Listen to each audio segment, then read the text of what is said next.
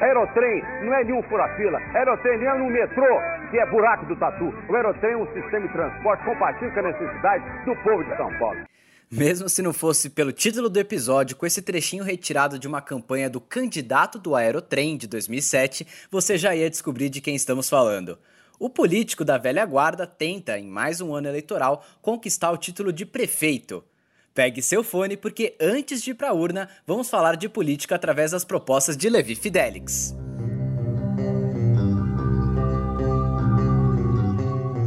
Levi Fidelix tem 68 anos de idade e 34 anos na política.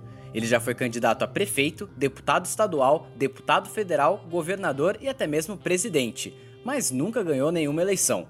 Agora, ele tenta dar um up na sua candidatura, se filiando ao público insatisfeito com o atual governo federal ligado à pauta anticorrupção e buscando se associar à figura de Hamilton Mourão, que faz parte de seu partido, o PRTB. Falando na sigla, Fidelix é o fundador do Partido Renovador Trabalhista Brasileiro, criado em 1994 em cima da tríade Deus, Pátria e Família. Antes de entrar para a política, o candidato já atuou como jornalista e publicitário. O político da velha guarda está mais à direita dentro do espectro político e se coloca como um conservador raiz, principalmente quando se trata dos costumes, posicionamento que já rendeu um histórico polêmico por suas declarações no debate presidencial da TV Record de 2014, quando Luciana Genro, a candidata do PSOL à presidência, perguntou a Fidelix sobre violência contra a população LGBT.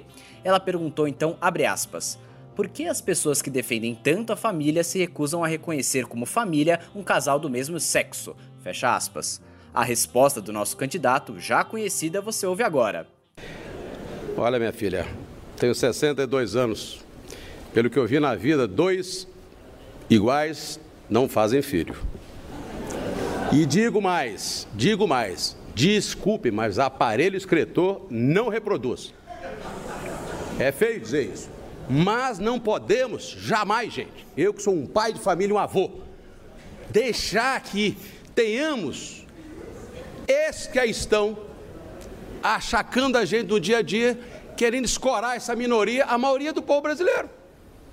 Outras polêmicas envolvendo o candidato ocorrem no ambiente online. Levi tem atacado alguns de seus adversários pelas redes sociais durante as transmissões ao vivo na época de corrida eleitoral.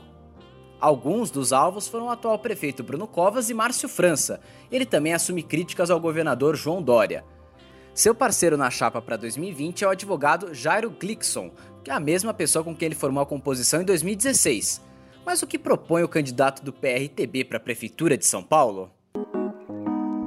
Ele baseia seu plano de governo em seis áreas principais, que são saúde, mobilidade urbana, saneamento básico, meio ambiente, habitação e educação. Em mobilidade, ele promete ampliar o tão falado aerotrem, com ampliação de até 100 km da malha viária do monotrilho de São Paulo, construindo novas linhas, incluindo uma que liga a Vila Prudente com São Mateus e outra que liga o aeroporto de Congonhas ao bairro Morumbi.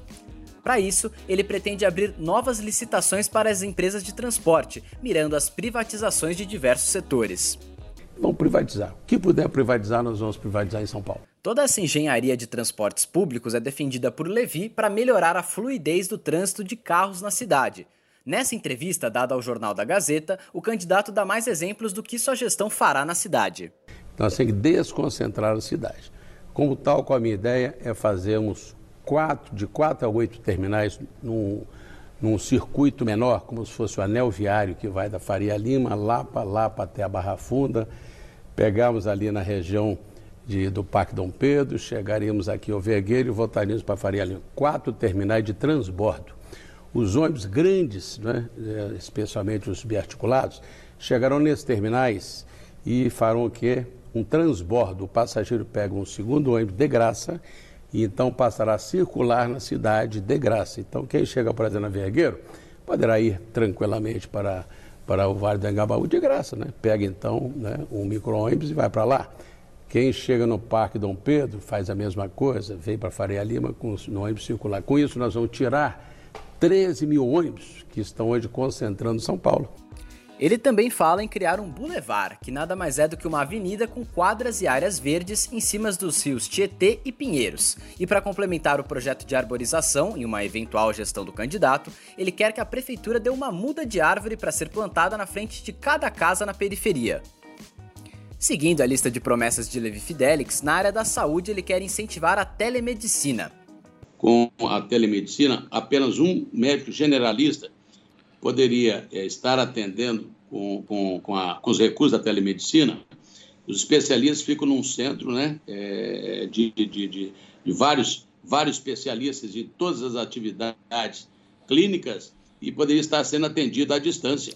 O político defende também a contratação dos chamados motomédicos para agilizar atendimentos de emergência e a criação de um delivery de remédios no setor público, que será entregue por motociclistas.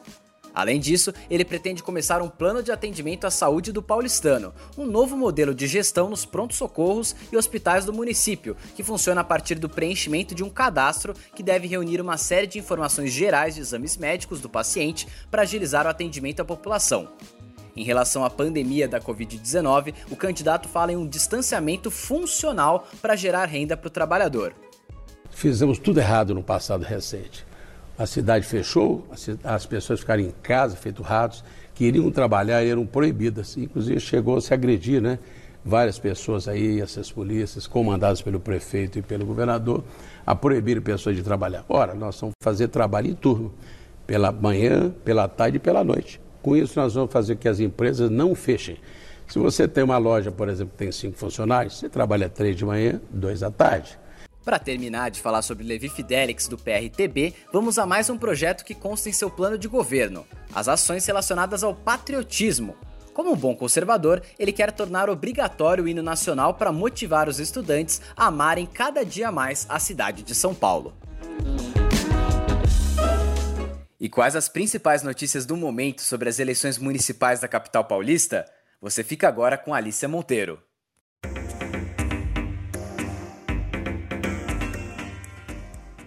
O Tribunal Superior Eleitoral divulgou regras de conduta para as eleições municipais deste ano. De acordo com as recomendações, os eleitores com sintomas ou quadro confirmado de Covid-19 não devem comparecer à votação. Quem tiver febre neste domingo ou tiver sido diagnosticado com o vírus nos últimos 14 dias antes do dia do voto não deve participar das eleições. A recomendação é que o eleitor justifique a ausência por questões de saúde. Falando em justificar o voto, neste ano é possível fazer isso através do aplicativo e-Título, disponível para dispositivos iOS e Android. O eleitor que não tiver um smartphone ou acesso à internet poderá realizar o processo em qualquer sessão eleitoral em até 60 dias depois da data de cada turno. Quem não justificar a ausência dentro do prazo estipulado pelo TSE terá que pagar multa para regularizar a situação. O Tribunal Superior Eleitoral ampliou o horário de votação. Neste ano, as sessões eleitorais ficarão abertas das 7 horas da manhã até as 5 horas da tarde. O horário preferencial funciona das 7 às 10 horas da manhã para pessoas com mais de 60 anos o TSE defende que a intenção é minimizar os riscos de contrair o novo coronavírus. O primeiro turno está marcado para amanhã e o segundo para o dia 29 de novembro.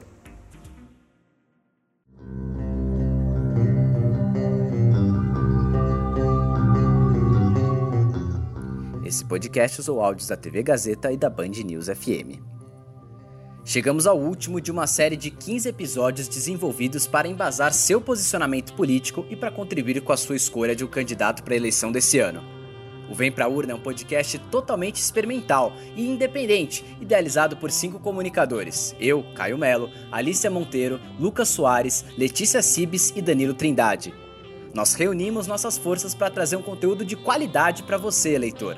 Afinal, a sua manifestação começa no voto. Prepara o título de eleitor porque está chegando a hora de votar.